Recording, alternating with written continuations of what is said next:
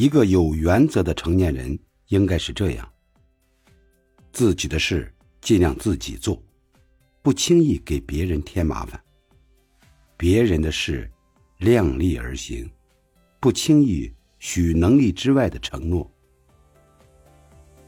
在不牺牲自己权利的前提下，尽量照顾别人的感受；在不伤害别人的前提下，尽量维护自己的权利。喜欢就和颜悦色，无感就宁缺毋滥；爱就毫无二心，不爱就一刀两断。会做的就尽善其美，不会做的就虚怀若谷。最好的姿态是与世俗和解，但仍能保持自我；与现实妥协，但不忘寻求突破。